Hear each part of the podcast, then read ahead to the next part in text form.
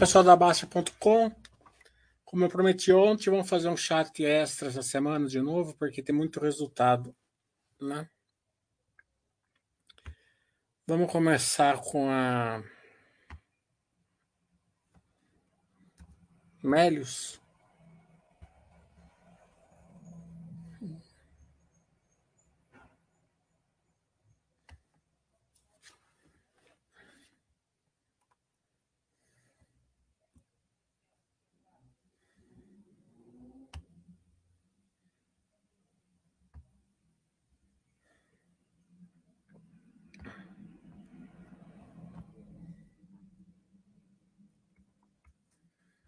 Também eles veem um resultado assim que tem que saber olhar, né?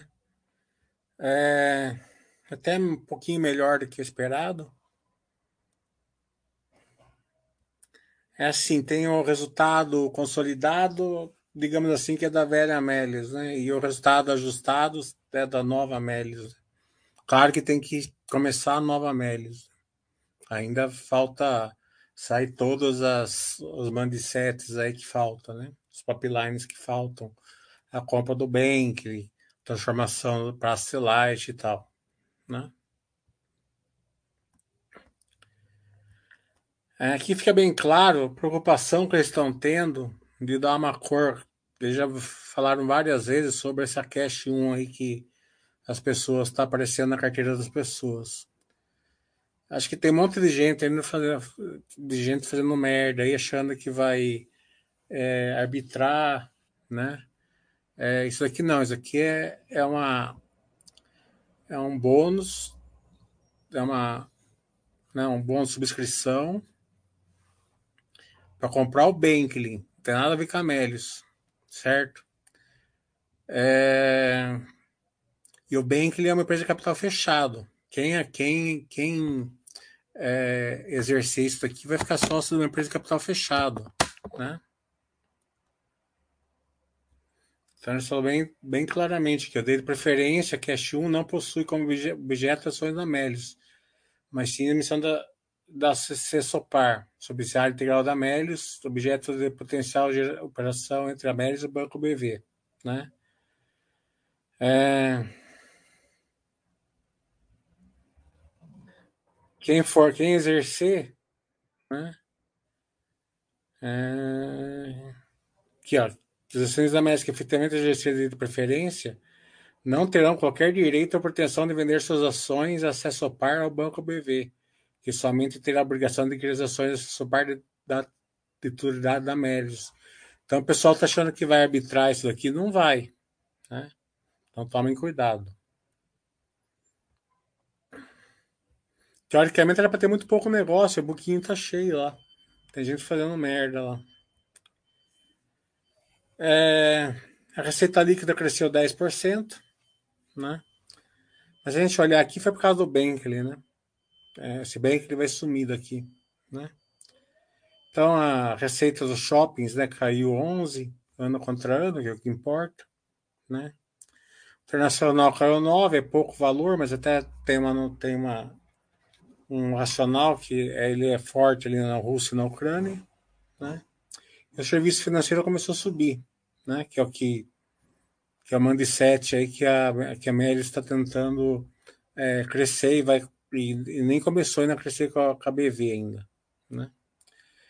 É, essa queda no shopping Brasil, tudo tem uma uma um, explicação que é o varejo, né? O varejo está passando por uma por uma crise, aí todo mundo está vendo os SSS menores, né? É, a hora que sair, se bem que vai ser as despesas também, né?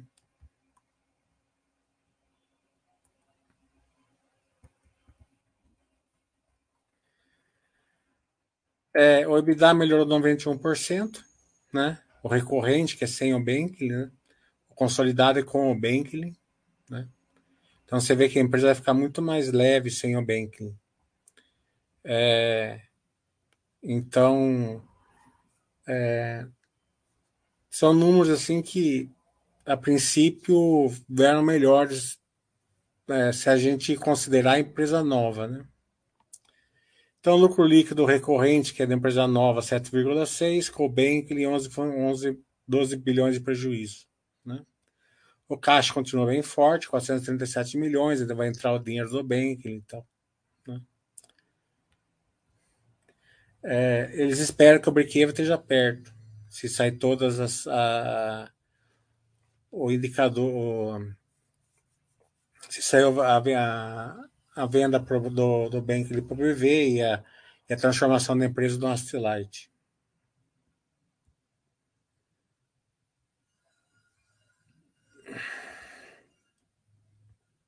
O GNV caiu 12%, o varejo está piorzinho, né?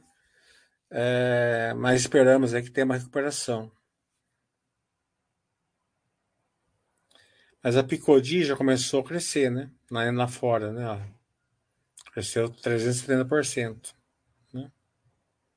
Então já é um, é, é, um indicador que mostra que as aquisições né, tiveram o mindset certo, mas foram o bem que ele foi no momento errado. Né? Quando tem muita, muitos MEs empresas é, top line, tem que tomar, se der alguma coisa errada, né, tem que dar um passo para trás mesmo, não tem jeito. O número de contas continua crescendo, né, que já 23% ano contra ano. Contas digitais saiu de 0 para 2 milhões, né, cartão de crédito de 0 para 47. O TPV caiu um pouco também, né?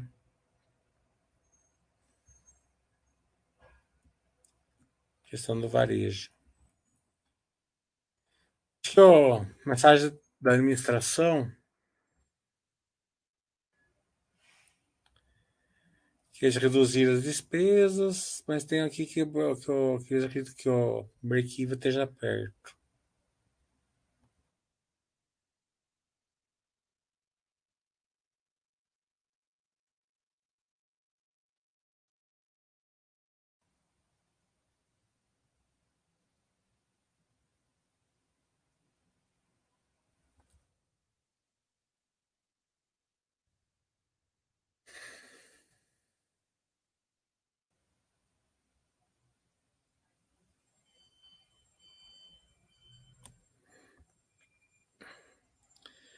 É, com ótimas notícias em relação à estratégia adotada no ano passado, com o objetivo de aumentar a eficiência operacional e, consequentemente, zerar a queima de caixa da empresa.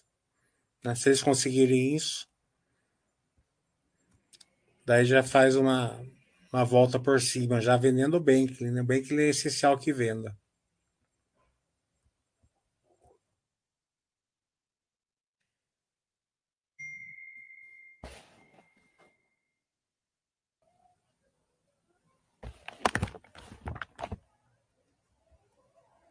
Aqui, ó, estamos muito próximos de atingir o break-even. O personal da controladora e os avanços do primeiro trimestre de 2023 colaboram ao trabalho realizado. Acho que de resto é isso, né? O entendimento é esse. É a velha Melis e a nova Melis, né? É, nunca é bom, assim, né? Você ir para um lado e depois ter que dar um passo para trás. Quer dizer que alguma coisa não deu certo, né? Mas, pelo menos quando a empresa reconhece, dá o passo para trás e se ela realmente acertar, né?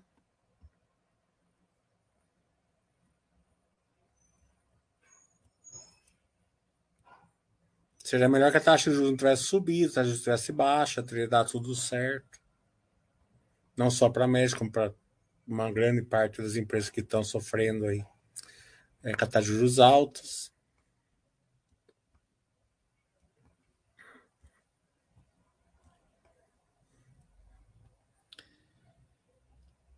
Essas empresas top line importa crescimento, né?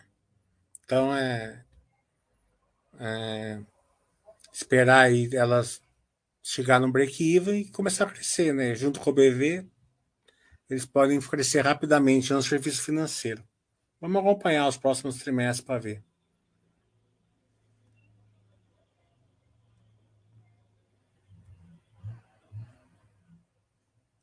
Até já fizeram uma ou outra operação com o BV, né? Esse trimestre. Mas tem caixa, não tá. É, essa é a grande diferença dessas empresas. Né? Se você pega esse tipo de empresa nessa época, é, fazendo um, um passo para trás com dívida, tá ferrado, né?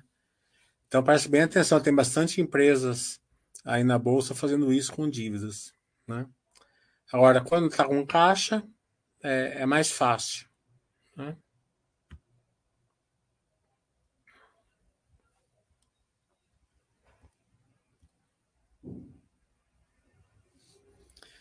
Volta, como você falou, vai deixar saudades. Queria que durasse mais um pouquinho. Não, não é uns dias que está em alta que vai que quer dizer que acabou, né? Ainda não, não começou a cair a taxa de juros ainda. Mas a perspectiva no Brasil realmente está boa. A gente vê a verde mesmo ontem encerrou a posição vendida em reais, né? É, é, a parte vamos supor que o mercado foi muito pessimista e por enquanto não está acontecendo esse tão pessimista assim. Né? E claramente o Brasil saiu na frente, né? Subiu a taxa de juros antes, né? Agora está mais perto de, de inverter. Daí a outra, a Armac. A Armac o mercado bateu hoje, né? Tava caindo acho que 20% hoje. Isso é normal, né? Não precisa. É, o balanço veio bem dentro do esperado, na verdade. Né? É... Empresa de crescimento, quando ela não cresce, o mercado diminui a projeção. Mas nesse caso, foi que nem a Minerva. Né? A Minerva caiu 50% a ração, né? É... E quando a gente vê, o lucro nem caiu nada. Né? O EBITDA caiu menos de um ponto percentual. Né? Então, você vê que ela já voltou 20% esses dias aqui. É uma coisa muito pontual, assim, né? Na Minerva estava bem claro, estava bem desenhado que ia ser de um trimestre só o problema, né? E o da Armac também, né? Bem desenhado que o problema deles é nesse trimestre, por causa das chuvas, piorou o operacional deles. Pelo menos é esse o entendimento deles, né? A gente só vai saber se, se na Minerva parece que sim, foi só esse trimestre. É, já começaram a, a, a, já, já veio os dados melhores, né? Menos piores. Na Armac também não veio nada ruim, né? Só, só veio sem crescimento. É, e pelo, pelo entendimento deles já, tá, já começou a melhorar. A taxa de ocupação já começou a melhorar, eles estão começando a implementar, vão aumentar 80 milhões aí por trimestre a receita já, já dado, né? Então, é, pelo menos a empresa acha que é só desse trimestre.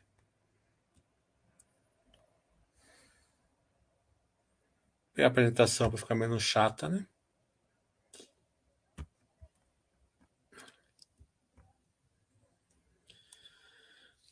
É... Eles compraram só 15 equipamentos esse, esse trimestre, né? Que eles, eles aproveitaram para fazer umas vendas também. É 15, 15 líquidos, né? eles compraram mais, mas venderam aí, venderam uma parte aí da.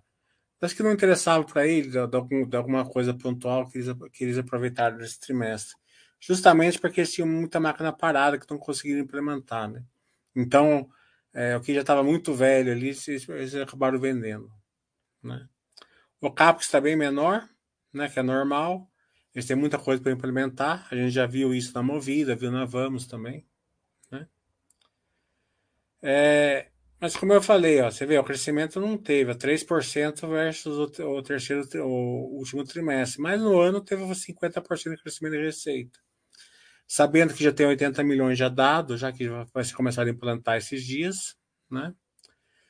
É, o EBITDA é, foi de 135 milhões. Vamos ver qual foi o crescimento. Não está falando aqui. O lucro líquido, 26 milhões.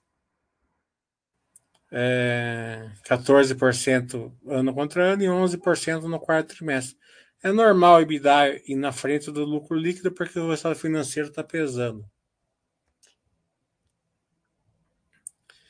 Então a gente viu que a frota quase não cresceu nesse trimestre.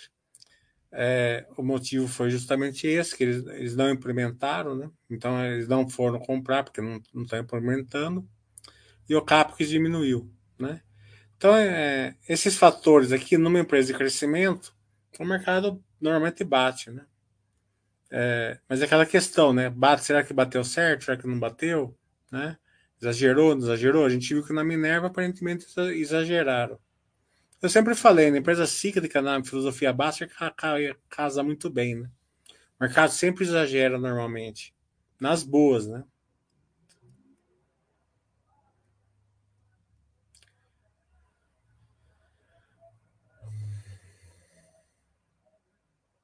A receita a gente já viu que cresceu 50%.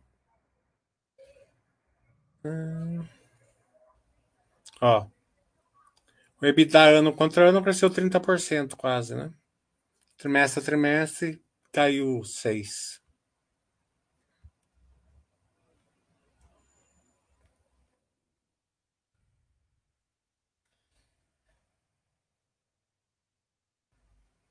Ah, já era o EBIT. O EBITDA cresceu 37 e, e trimestre a trimestre menos 5, né? É, uma empresa sempre está gerando fluxo de caixa operacional, isso é bom, né? É, então mostra aí que o operacional está forte.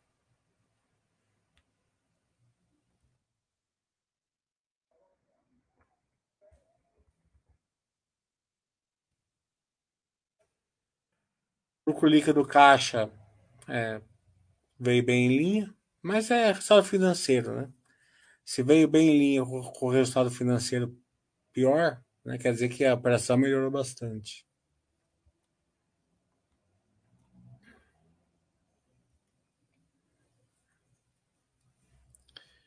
O endividamento eles acham bem tranquilo. Esse tipo de, de empresa é, é, intensivo de capital mesmo. A única que não é intensivo de capital que eu da, é a Mills. O resto, todas elas são. Pelo menos por enquanto. Né? Mas está bem espaçada a dívida, né? Não tem nada que. É aquele entendimento, né? Cresce a receita, cresce a EBITDA e cresce a dívida. Em algum momento tem que transformar ali uma geração de caixa positivo. O trabalho de tesouraria diminuiu bem o custo médio da dívida, né, que estava em 6% de spread, caiu para 2,8%, no, no outro trimestre até melhor, no 0,9%. Né? É, vamos ver se, consigo, se, se, se continua caindo. A gente está vendo uma queda do ROI do ROI, que mas isso tem uma explicação, né? Pela quantidade de máquinas que eles já compraram e estavam paradas, né? Porque não implementaram nessa época de chuva. Aqui o mindset é o seguinte, né? Eles têm um yield alto, né? Eles têm um yield de quase 5%. Então é praticamente como se você colocasse o, o dinheiro 5% no banco. Né? O yield é o, é o custo da máquina, é a, é a receita da máquina dividido pelo custo da máquina, certo? Então, quantos por cento eles dão? Né? Tá dando por mês. Mas para isso, eles têm que fazer diferente do que a, os concorrentes. O que, que eles fazem de diferente? Eles dão a mecânica, né? Então, a, eles colocam a máquina lá livre eh, no AST, no AST Lite e também livre de manutenção, né? E também é, eles ficam, é, eles colocam a máquina ali também é, baseada na produtividade, né? Então, a máquina trabalhou, eles ganham, a máquina não trabalhou, eles não ganham, né? Então, justamente as empresas pagam mais por ter esses três serviços. Ela não precisa carregar a máquina no, é, no, no, capital de giro dela, ela não tem o custo de manutenção e também é, não tem a máquina parada lá é, sem gerar valor, né? Só para se, se a máquina tiver. Não são todos os contratos, mas uma boa parte dos contratos tem, tem esse entendimento. É, então, como as máquinas ficaram mais paradas nessa época por causa das chuvas, né? Então eles tiveram uma rentabilidade menor. Essas que já estão lá na, nas empresas e tem uma grande quantidade de máquinas que nem estão nas empresas ainda, que, que, tavam, que iam ser implementados e não foram.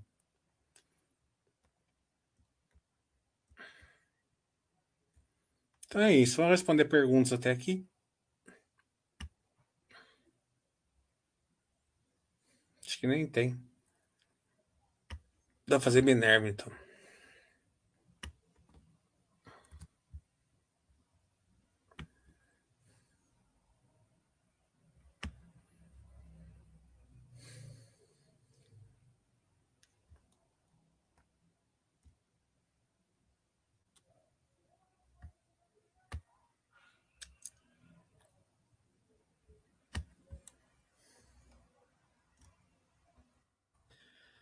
É, receita bruta subiu 7% ano contra ano. Então você vê que não foi nada. Né? O LTM cresceu 7%, né? ano contra ano. No trimestre deve ter caído um pouco, não, não falou que deve ter caído. É, 63% foi exportado, né? caiu um pouco por causa da China, com certeza. Né? É, e o lucro líquido 114, vem bem parecido com, com o ano passado. Né? Então vocês veem que não, não foi tudo aquilo. Claro que a JBS, a Marfrig, eu acho que deve sofrer mais, porque elas são expostas mais nos Estados Unidos, que os Estados Unidos estão no ciclo de baixa. Aqui o ciclo é favorável, né? Não só no Brasil, como que no, na América do Sul inteira, né? Aqui que é, a Minerva, ela é, ela é monitorada pela margem EBITDA, certo? Então, se, quando ela vai bombar, ela vai estar tá chegando no 10, no 11%, né? Quando ela está bem depressiva, assim que o mercado joga lá para baixo, ela está chegando nos 5%, né? É, então, a última vez que ela chegou lá para baixo, estava nos 5. Hoje ela chegou lá para baixo nos 8, né? Então, o mercado exagerou claramente, né? Porque 8,3 caiu de 9 para 8,3. Caiu menos de um ponto, né? Pode ver que no LTM foi no 9%. Né?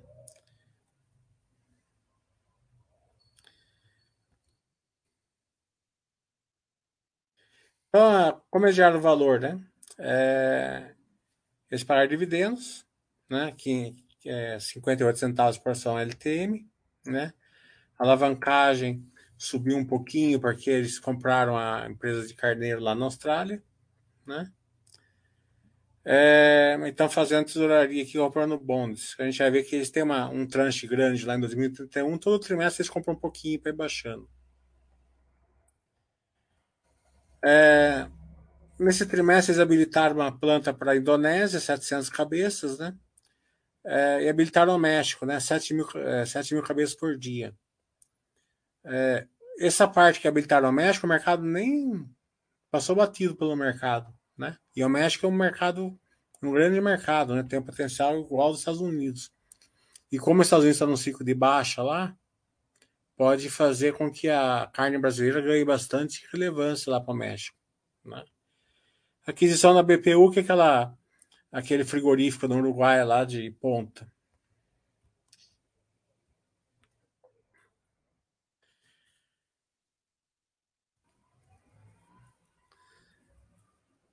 Aqui a gente vê o, o, o breakdown da receita, você pode ver que a China foi 19%. Normalmente é bem maior, né? normalmente é lá para os 40%.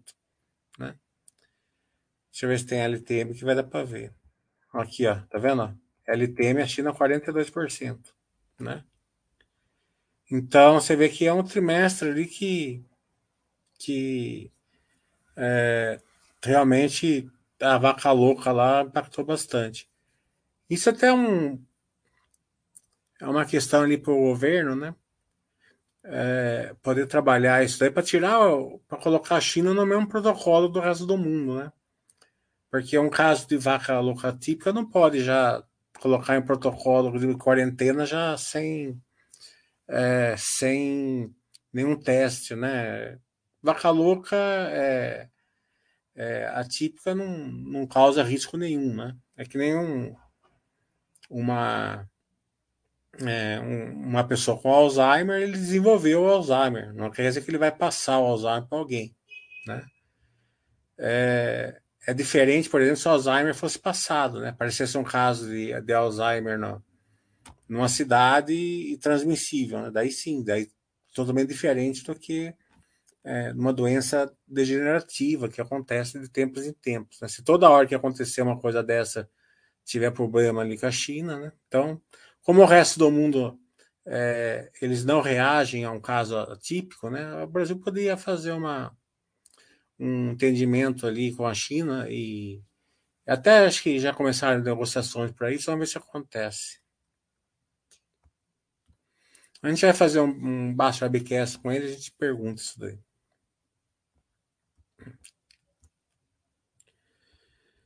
Hum.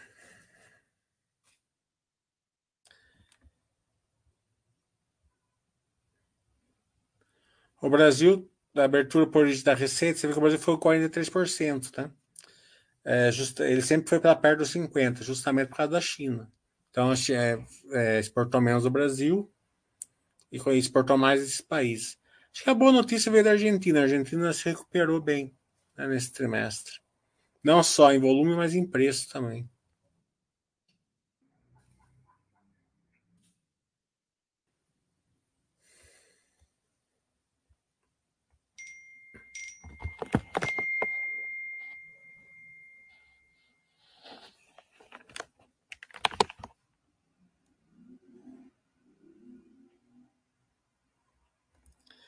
Como a gente viu o EBITDA, né?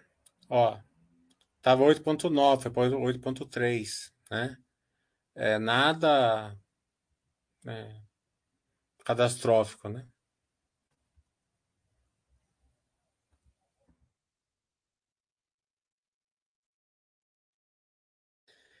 A dívida líquida cresceu um pouco, é, foi para 7,7, né? Porque a necessidade de capital de giro foi maior, né?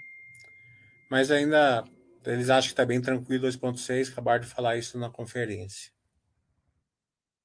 Né?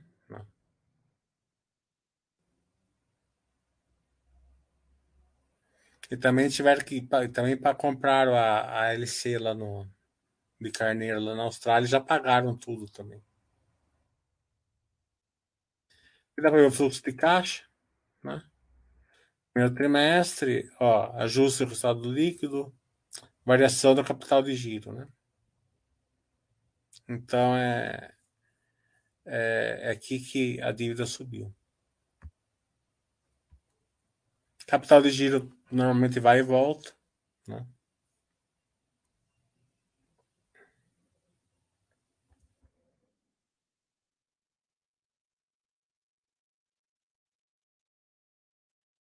EBITDA Aqui nesse bridge dá para ver melhor. EBITDA 532, teve o CAPEX, uma metade mais ou menos recorrente, metade de crescimento orgânico. Daí teve a variação do capital de giro, né? É, os juros, né? É, que ficou um fluxo de caixa aqui é, negativo de 608, mais a aquisição da LCLC, foi a última parcela, a LC, né? Ficou 853 de queima de caixa. Né? Foi para dívida. Né? Dá para ver a, o bit da, da elevação, que foi a queima de caixa, né? a capital de giro. E a aquisição da ALC aqui. Hum. Como a gente vê aqui, né, a, a Brit está bem tranquila de, de pagamentos, né? É, e essa grande parcela que eles têm aqui para 2031, ainda falta oito anos, eles estão comprando um pouquinho por trimestre, né? Já compraram 2 bilhões já, né? É, nesse trimestre aqui compraram mais 40, 8 milhões de dólares, 40. Né? Então estão cancelando um pouquinho de vez. De vez.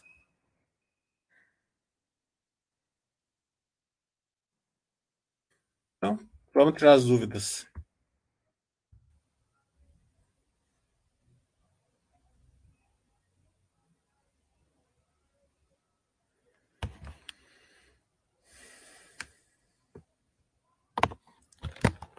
É, a Minerva, ela é muito forte. Deixa eu ver se o Thiago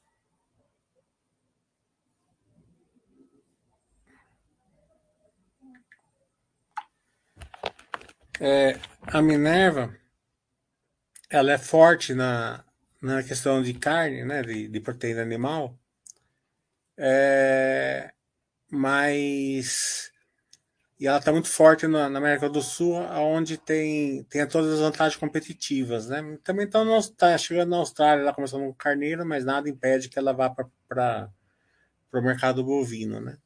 Mas é isso, pessoal. Eu, é, A gente fez um chat rapidinho só para dar uma cor para vocês dos, dos resultados, né? Tem, tem, tem chat agora do Paulo, meio-dia, né? Não vou atrapalhar ele, tá bom? Então, sexta-feira a gente faz o maior. Daí a dúvida que ficar de vocês aqui, vocês tiram na sexta lá.